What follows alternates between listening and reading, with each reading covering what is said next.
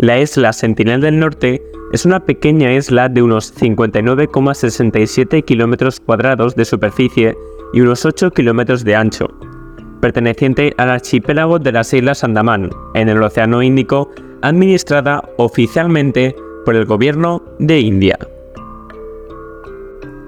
En teoría, la isla pertenece al distrito administrativo de Andamán del Sur, parte del territorio de la Unión India de las Islas Andamán y Nicobar.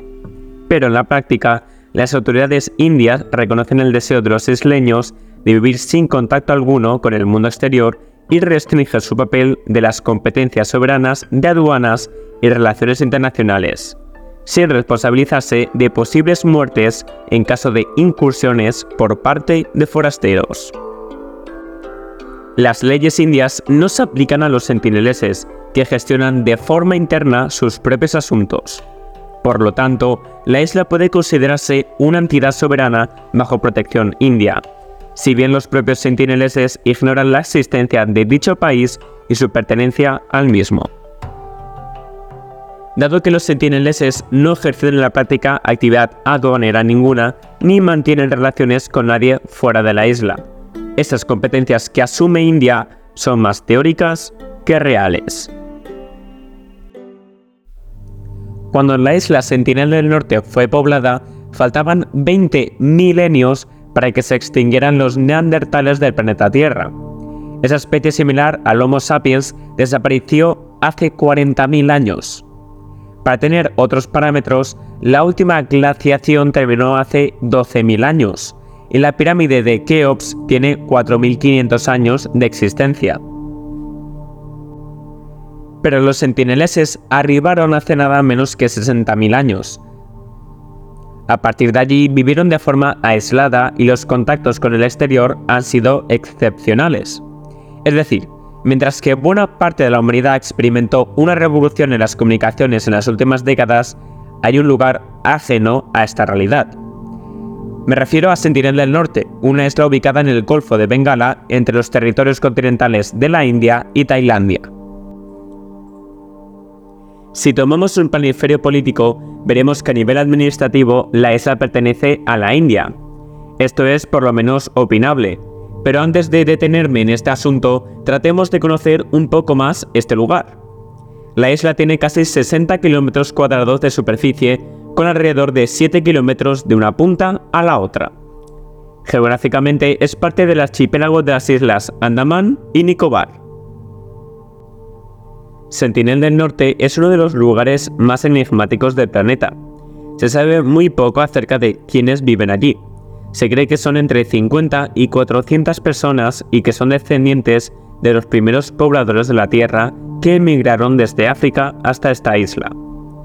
De hecho, sus características físicas son propias de los africanos y no de indios, o de personas del sudeste asiático, más cercanos geográficamente.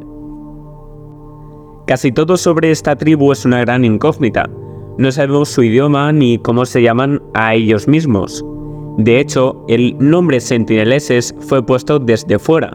Se cree que son cazadores recolectores, que se alimentan de los frutos que crecen en la isla y de los animales que hay, pero que no son agricultores. Tampoco son capaces de hacer fuego, pero sí pueden dominarlo si se genera de algún modo.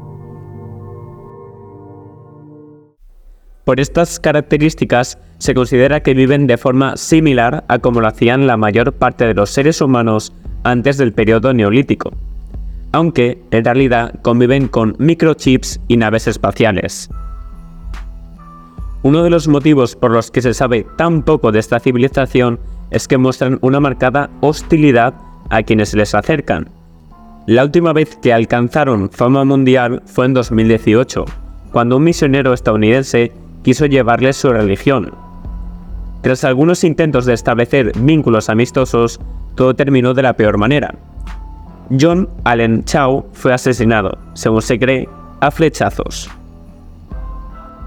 Para muchos, esta persona cometió un gran error, ya que había tenido varios avisos sobre el riesgo de lo que estaba intentando. Incluso fue ilegal lo que hizo, ya que no está permitido llegar a la isla de Sentinel del Norte, para hacerlo, les pagó a unos pescadores para que lo acercara. El de Chao no fue un caso aislado. En 2006, dos pescadores fueron asesinados después de acercarse demasiado a la isla. Dos años antes, en 2004, el gobierno indio había enviado un helicóptero a la zona para ver cómo había afectado un tsunami en la isla. No solo los centineles sobrevivieron, sino que recibieron al helicóptero con más flechazos. Desde hace medio siglo, la India estableció que es ilegal situarse a menos de 3 millas náuticas de la isla, lo que equivale a 5,6 kilómetros. Esta ley tiene un doble propósito. Por un lado, evitar los casos como el de Chao y que los isleños no maten a ningún intruso, pero también pretende proteger a los propios sentineleses. Es que por su aislamiento tienen un sistema inmune muy poco desarrollado, por lo que sería muy peligroso cualquier contacto con el mundo exterior. Igualmente, hubo otros contactos relevantes de los sentineleses con extranjeros. A finales del siglo XIX lo hizo Maurice Portman, un militar británico quien habría logrado un vínculo relativamente fluido. Por aquel entonces llevaron a cuatro sentineleses a Port Blair, la capital de las Islas Andaman. Los dos adultos murieron rápidamente. Se supone que por no tener inmunidad suficiente. Los dos niños regresaron a Sentinel del Norte con regalos para los lugareños. Algunos especulan que esos dos niños podrían haber llevado enfermedades a la isla, lo que explicaría la hostilidad que se generó luego hacia los extranjeros. Un siglo más tarde hubo otro encuentro que llamó la atención. En 1981, un barco hongkonés encalló frente a la costa de la isla. Los tripulantes del barco no bajaron, ya que advirtieron que los lugareños no les daban la bienvenida. Fueron rescatados en helicóptero y se cree que los sentineleses querían abordar la embarcación. Los restos del barco pueden verse actualmente en Google Earth. De hecho, los sentineleses utilizaron los materiales de ese barco para mejorar sus armas. Así, algunos consideran que la llegada de ese carguero les permitió pasar de la edad de piedra a la edad de hierro. Aunque el contemporáneo que más dedicó su vida a establecer contacto con este pueblo fue Triloknath Pandit. Este antropólogo indio llegó por primera vez a la isla en 1967. Los visitó en varias ocasiones con regalos, pero en general era recibido con flechazos. En 1991, después de muchos años de trabajo, consiguió ser bienvenido en paz. Les llevó cocos y tuvo unos minutos de acercamiento. Allí grabó un breve vídeo en el que se le ve a él bailando desde un bote y a los locales recoger los frutos sin signos de hostilidad. Al día de hoy, esas son las mejores imágenes de los sentineleses y ya superaron las tres décadas. Sin embargo, Pandit confesó años después que se arrepintió de tratar de realizar estos acercamientos. Es que también lo hizo con otros pueblos cercanos como los Jaragua. El destino de las otras tribus fue tráfico. Quedaron expuestos a enfermedades, se volvieron dependientes cuando antes eran autosuficientes y hasta fueron explotados tras convertirse en un atractivo turístico. Existe una organización no gubernamental, Survival, que lucha por la supervivencia de los pueblos indígenas y que ha denunciado los problemas de los jaraguas tras su contacto con el exterior. Sobre los sentineleses, la posición de Survival es clara. Esta tribu demostró que quiere mantenerse aislada, por lo que hay que respetar esa postura y ese derecho. Existe un dilema ético que no es sencillo de resolver. A priori, podría pensarse que debe respetarse la voluntad de los isleños de no vincularse con nadie, ya que lo dejaron bien claro. Pero ¿tiene un límite esa postura? Por ejemplo, si existieran pruebas que demostraran que dentro de la isla se cometen crímenes atroces, no es necesario dar ejemplos, cada uno puede usar su imaginación, ¿se debería intervenir? no se trata del único dilema que nos plantea esta extraña población. Como decía antes, en los mapas políticos esta isla aparece como parte de la India. De hecho, este país la considera parte de su territorio y establece cierto protectorado sobre los sentineleses. Pero en realidad, las leyes indias no se aplican allí. Si los sentineleses matan a un visitante, no serán juzgados por las autoridades indias. Además, los pobladores son quienes ejercen realmente la soberanía y se gobiernan a sí mismos. Y no solo no se consideran parte de la India, de hecho desconocen qué es este país. Vayamos más allá. Tampoco pueden saber qué es un país. Entonces, ¿es correcto que sigamos considerando a Sentinel del Norte parte de la India? ¿O es una mirada externa que poco tiene que ver con lo que pasa ahí?